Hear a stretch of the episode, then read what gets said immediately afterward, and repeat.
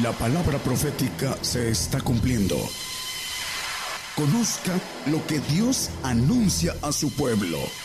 Bienvenidos a su programa, Gigantes de la Fe. Gigantes de la Fe.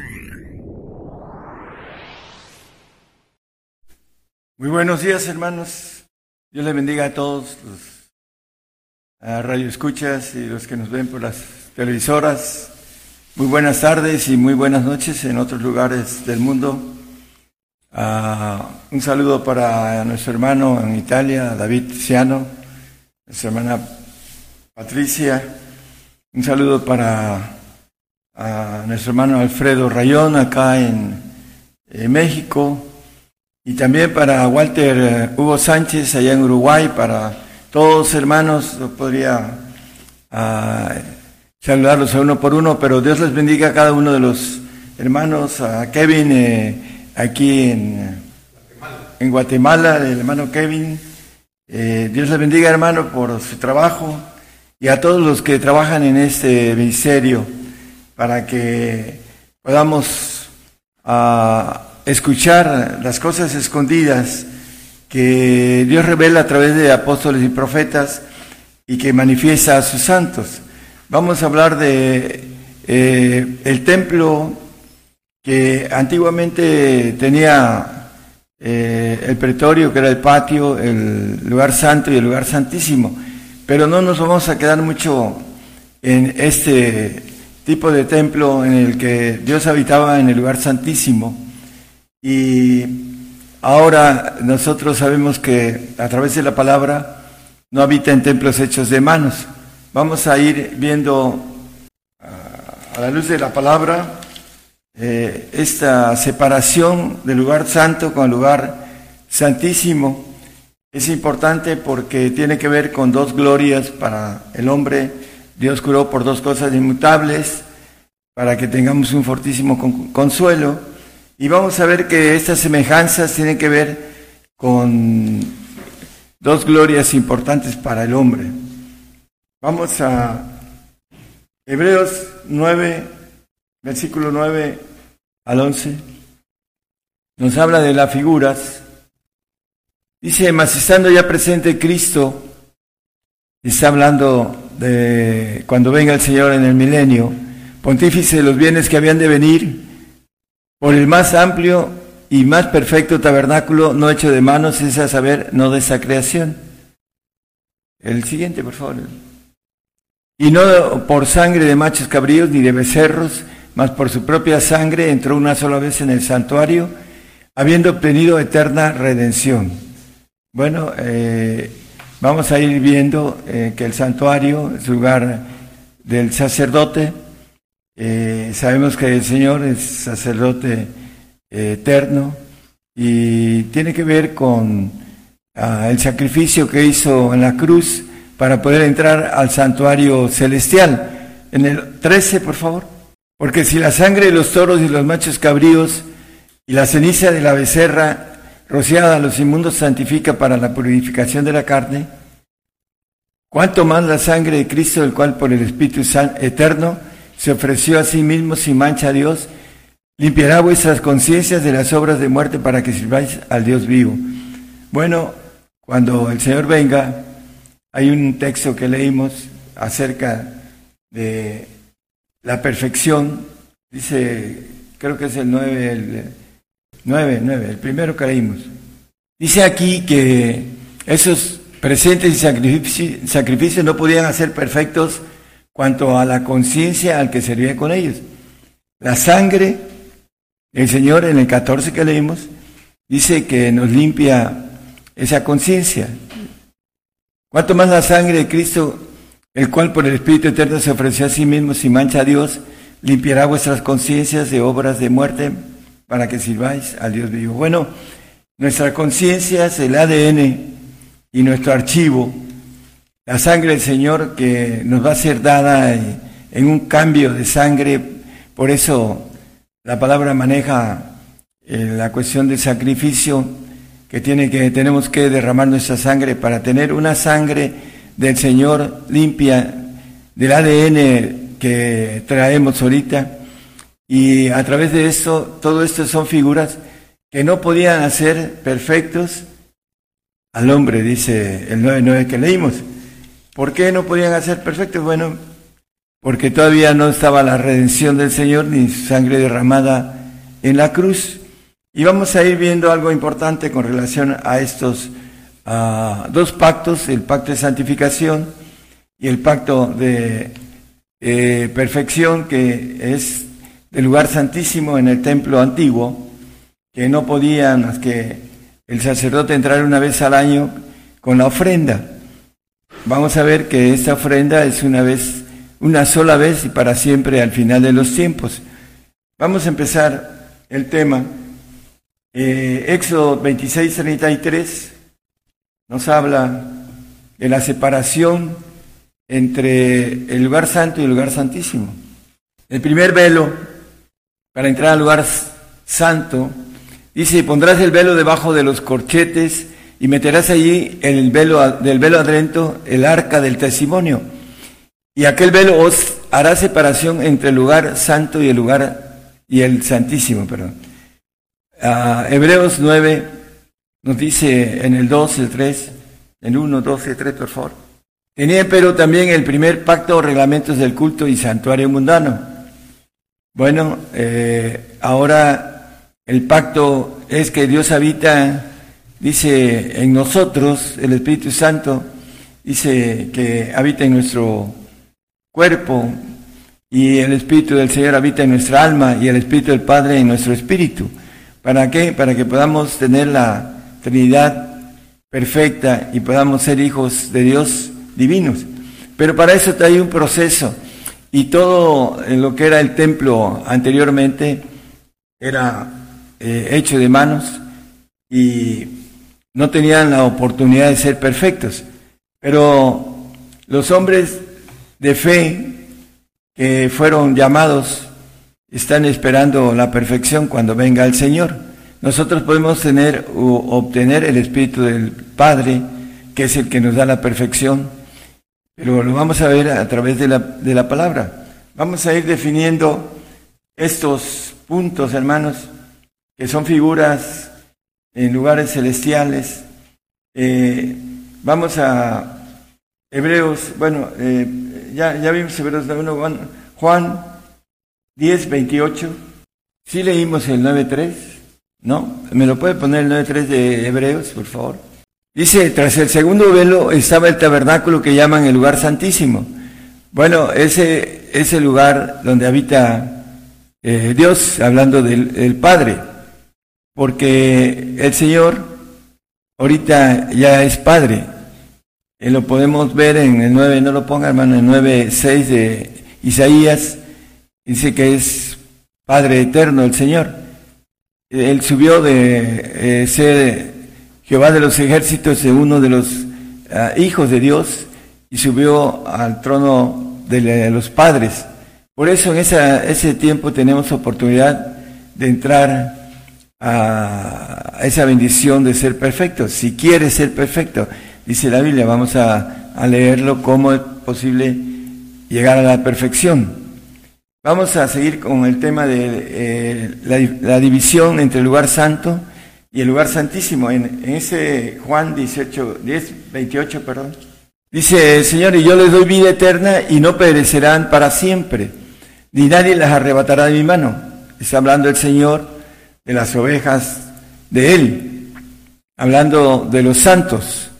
Y en el siguiente, en el 10.29, dice, mi Padre que me las dio, está hablando ya de las ovejas del Padre, mayor que todos es, y nadie las puede arrebatar de la mano de mi Padre. Una es de la mano de Él, el 28, al final dice que nadie la, nadie la arrebatará de mi mano. Está hablando el Señor Jesús. Y en el 29 dice, de la mano de mi Padre. Hay dos clases de oveja, la perfecta y la santa. Y a la perfecta le llama santos del Altísimo, para que lo identifiquemos en algunos textos que son importantes que tiene que ver con dos clases de gloria, esos lugares que eh, en, el templo hecho de manos, en que ya no habita el Señor en templos hechos de manos, Vamos a Hechos 17, 24, por favor. El Dios que hizo el mundo y todas las cosas que en él hay, este, como sea el Señor del cielo y de la tierra, no habita en templos hechos de manos. Habita ahora en el espíritu de nuestros huesos. Siempre y cuando tengamos el nacimiento espiritual del Espíritu Santo, hagamos crecer, madurar el Espíritu Santo a través de procurar los mejores dones, los poderes y que el Señor nos, nos dice que el Espíritu Santo nos lleve al Señor para santificarnos y podamos crecer en frutos del Señor para que podamos madurar en el Espíritu del Señor, suministrarnos, como dice Filipenses 1.19, nada más como referencia, para que podamos llegar a obtener el Espíritu del Padre, que dice el Señor, si me amáis, dice, guardar mis mandamientos y yo rogaré al Padre, dice, dará otro consolador, hablando del el Espíritu del Padre. Vamos a, a, irlo viendo con textos, hermanos, para que veamos eh, el Señor. En 1 Corintios 1.2 dice, esas ovejas que habla de que nadie las va a arrebatar de su mano, dice, a la iglesia de Dios que está en Corintios, santificados en Cristo Jesús, llamados santos.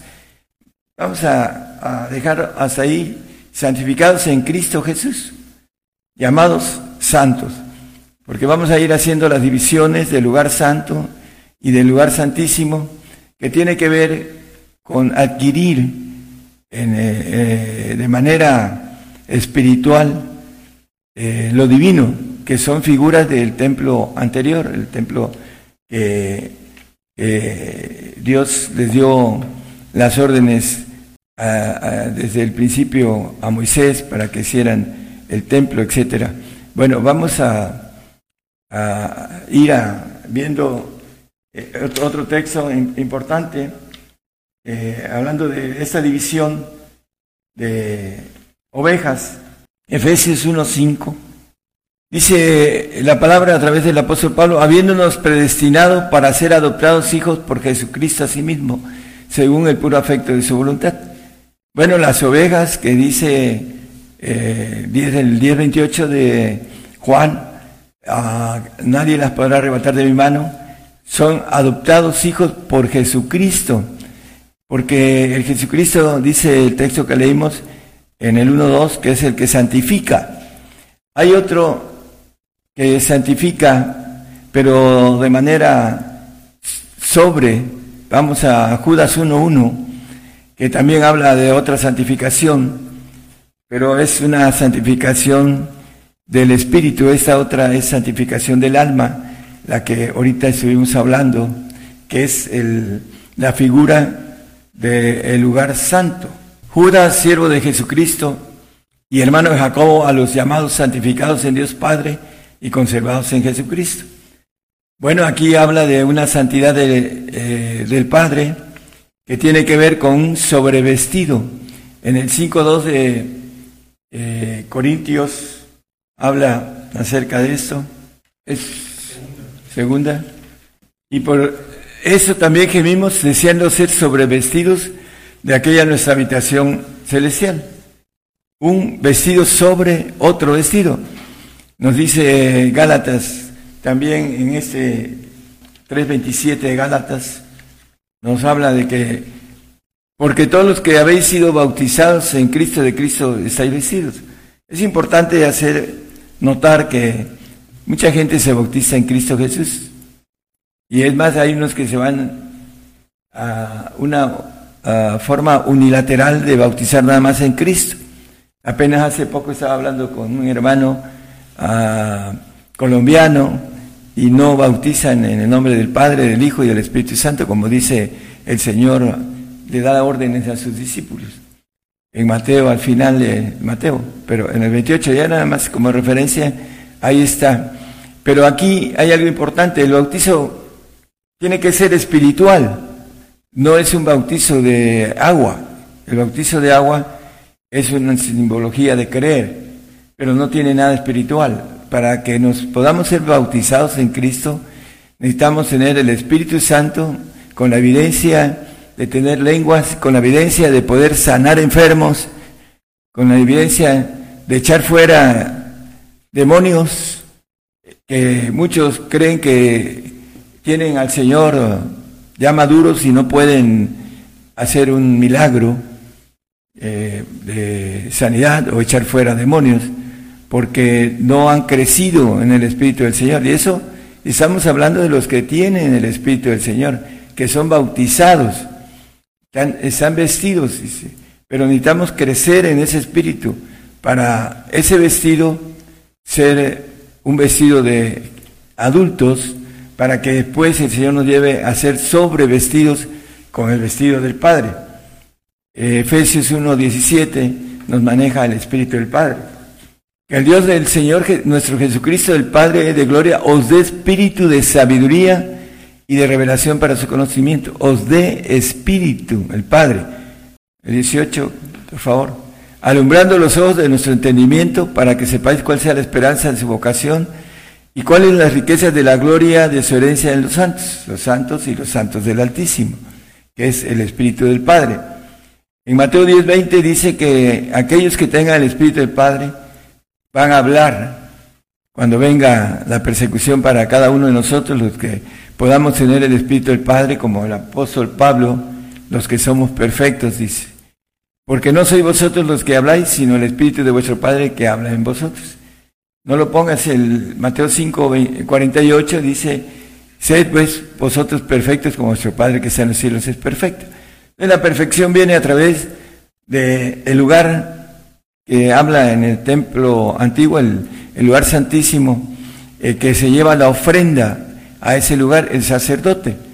Y el sacerdote que es el Señor, que va a llevar la ofrenda una sola vez y al final de los tiempos, en Hebreos 10, 14, nos habla de eso, ya con figuras celestiales. Porque con una sola ofrenda hizo perfectos para siempre a los santificados. Aquellos que tengan el Espíritu del Padre van a ser glorificados, eh, inmortalizados y van a tener la naturaleza divina. Es la diferencia entre el lugar santo y el lugar santísimo. Eh, dice separación en el Éxodo, el texto que leímos de Éxodo 26-33, nada más como referencia, que es importante que hay una separación entre la gloria del alma y la gloria del Espíritu. El Espíritu de Dios que está en nosotros, que es divino y que no tiene principio y que va a ser llenado de la naturaleza divina para que podamos estar como hijos de Dios por siempre o para siempre, como nos maneja la palabra. Ya lo hemos visto. Daniel 7, 21 y 7, 27 Dice, y veía yo que ese cuerdo hacía guerra contra los santos y los vencía. Y viene para los santos, el, como dice la palabra el, eh, en Salmo 55, dice, el pacto de sacrificio viene para el santo y también viene para el, en Daniel 7, 7.27. Bueno, aquí no es el, el, que yo quería. Dice que el reino es, y el señorío y la majestad de los reinos debajo de todo el cielo se ha dado al pueblo de los santos del Altísimo. Aquí la diferencia entre el santo y el santo del Altísimo, cuyo reino es reino eterno y todos los señoríos le servirán y le obedecerán. A los que tengan la perfección van a gobernar todo lo creado y los santos a su naturaleza que Dios le va a dar perfecta va a ser creada. Por eso dice Job 15:15 15, que no, no confía en los santos, porque todo lo creado no confía en ellos. He aquí que en sus santos no confía. Ni los cielos son limpios delante de sus ojos, los cielos creados, los segundos cielos, en donde eh, se levantó esa traición o hablando de el ángel caído, el ángel rebelde, que eh, se rebeló y que tiene ahorita la potestad sobre este mundo, porque lo dice la palabra, Él se presentó al Señor diciéndole, todos estos reinos serán tuyos y postrado me adorares. ¿Qué es lo que quiere que el hombre ahora le adore? A través de la vacuna y a través de eh, la marca, el, código, etcétera. Para que el hombre le adore. Ese es el propósito de Satanás, hacer que el hombre le adore. Y estamos en esos tiempos, hermanos, en donde muchos están tomando decisiones muy terribles, porque es irse a un castigo eterno con el ángel caído como, como líder de todos los que van a estar ahí. Y va a ser un tiempo peor que el que van a vivir al quedarse en estos tiempos de ira de, parte de Dios. Romanos 10.3, vamos a insertar un texto. Dice el apóstol hablando a los romanos, porque ignorando la justicia de Dios, y procurando establecer la suya propia, no se han sujetado a la justicia de Dios. ¿Por qué? Porque no son espirituales, ni siquiera alcanzan a entrar al lugar santo, los que nacidos en la carne. Y algunos que no crecen están en, el filo de la navaja para aposatar, porque ponen la justicia de Dios de una manera humana. Ignoran la, la de él. Dice que la justicia de Dios se descubre de fe en fe. Y hay muchos que creen que la están descubriendo y lo primero es que no viven por fe. Eso es importante. Para descubrir la justicia de Dios hay que descubrirla de fe en fe. Son cosas espirituales, hermano. Que solamente el espiritual cuando empieza a buscar empieza a entender. Pero el hombre no se sujeta a esa ley de Dios espiritual porque establece la suya propia, la que él piensa y cree a través del engaño de Satanás, lo tiene eh, en error. Juan 15, 10, vamos a ir viendo algo importante.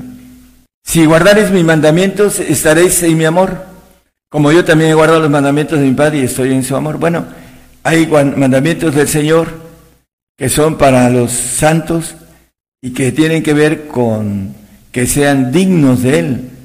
Y hay una lista que eh, maneja la palabra acerca de que no aborreciere padre, madre, mujer, hijos, etcétera. Dice, no, hay una, ah, no es digno de mí. Eh, hablando, quitando a la mujer en ese pacto de aborrecimiento porque no lo tiene, es para el perfecto. Y maneja algo en, eh, en, relación al que no toma su cruz y me sigue, no es digno de mí, hablando del padecimiento. Entonces, esos mandamientos, ah, si no me sigues, ven y sígueme, no somos dignos del Señor. Esos son los mandamientos del Señor. Es importante para entrar al lugar santo, aquel eh, figura que era el lugar santo, para que el Señor esté en nosotros. Yo estoy a la puerta y llamo, si alguno abriere la puerta, entraré a Él y cenaré con Él y Él conmigo. La cena del Cordero, ahí van a estar los santos, aunque no como perfectos. Pero volviendo a Romanos 8, 35 al 37, aquí está hablando del amor de Cristo, ¿Quién nos apartará del amor de Cristo? Los santos. Tribulación, angustia, persecución, hambre, desnudez, peligro, cuchillo. Por ti somos muertos. 8.30. Como está escrito, por causa de ti somos muertos todo el tiempo. Somos estimados como ovejas de matadero. Antes, en todas esas cosas hacemos más que vencer por medio de aquel que nos, nos amó. Bueno, ahí habla de las cosas naturales, persecución, hambre, eh, angustia, tribulación, todo eso, desnudez, peligro, cuchillo, son cosas naturales. Dice el amor, ¿quién nos apartará del amor de Cristo? Pero ya después nos dice un poquito más adelante, en el 38 y 39, por lo cual estoy cierto que ni la muerte, aquí ya son cosas espirituales, ni la vida, ni ángeles, ni principados, ni potestades, ni lo presente, ni lo porvenir, ni lo alto, ni lo bajo, ni ninguna criatura nos podrá apartar del amor de Dios. Aquí está hablando del amor del Padre, de Cristo y del amor del Espíritu Santo, que es el amor de Dios, los tres juntos, que es en Cristo Jesús, Señor nuestro. Algo importante, ¿Por qué dice que estoy cierto que ninguna criatura espiritual, porque hace la, la lista de espiritual, porque el hombre es espiritual, el otro tiene el consolador y tiene el Espíritu del Señor, el Santo, pero no tiene la bendición de tener el amor del Padre y no tiene esa bendición de poder ser hecho hijo de Dios. Por eso es importante entonces que sepamos cómo podemos obtener el amor del Padre. Mateo 19, 21. Le pregunta un joven al Señor, dice, de la vida eterna, y ya le dice, guarda los mandamientos, todos los he guardado. Bueno, dice, ¿qué más se necesita? Y ya le dice, si quieres ser perfecto, dice Jesús, dícele Jesús, si quieres ser perfecto, anda, vende lo que tienes y dalo a los pobres y tendrás tesoro en el cielo y ven y sígueme. Hay que hacer un, ah, una especie de paréntesis con relación a dar a los pobres, los pobres del rebaño, no a los pobres eh, que mendigan en las esquinas de todos los ah, pueblos y ciudades.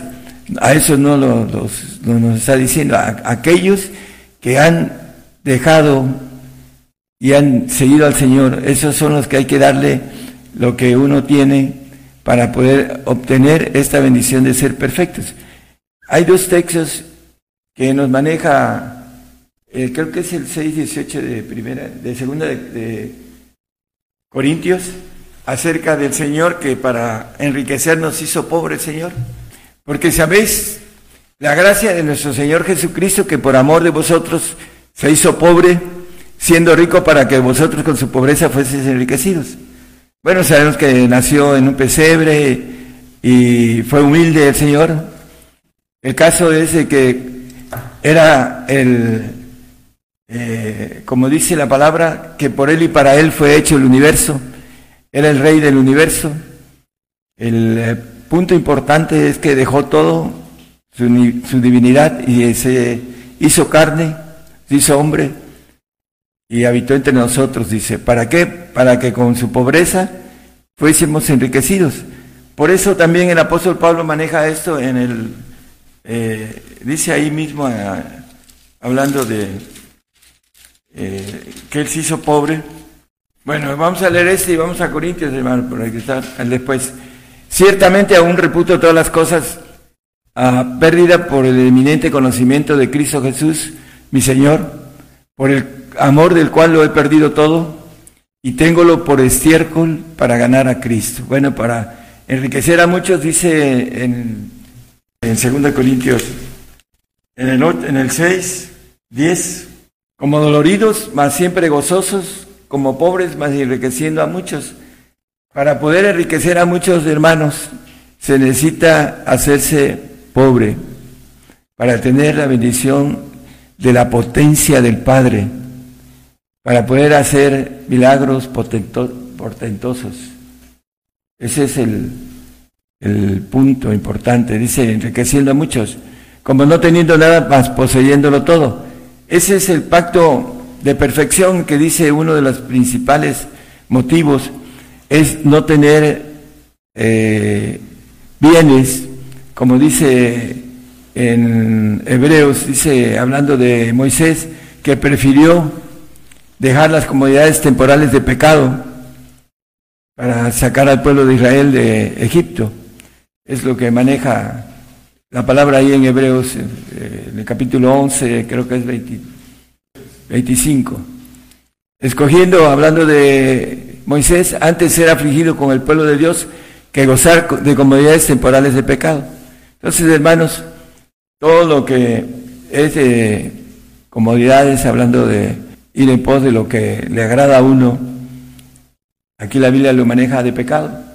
Hay algo importante, hay unos que todavía no han cruzado el Espíritu de vida que, de Cristo Jesús que nos ha librado de la ley del pecado, todavía no lo han cruzado.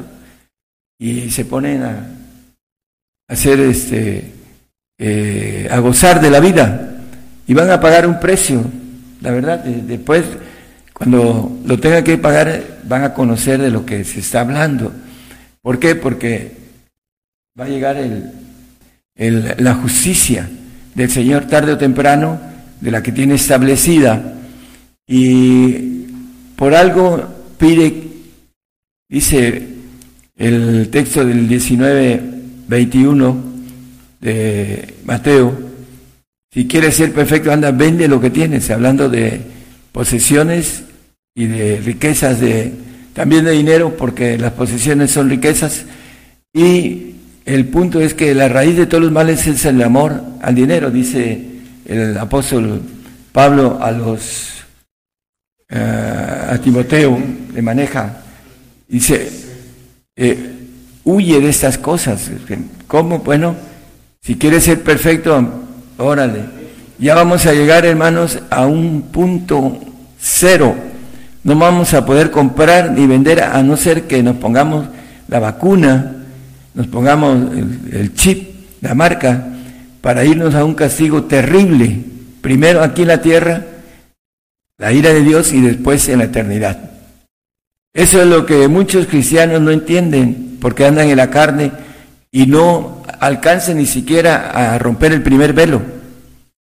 Están en el patio y ahí en el patio, hablando del pretorio, hablando de la parte figurativa, están eh, en, la carne, dice que es enemistad para con Dios y que no se sujeta a la ley de Dios. Por eso se están vacunando, porque no tienen nada espiritual. Ese es el problema del hombre que no busca lo espiritual porque no quiere comprometerse con Dios. Dice que debemos de trabajar por lo que no se ve, hablando de la comida, hablando del sustento este, eterno, debemos de ir en pos de lo que no se ve porque lo que se ve es pasajero.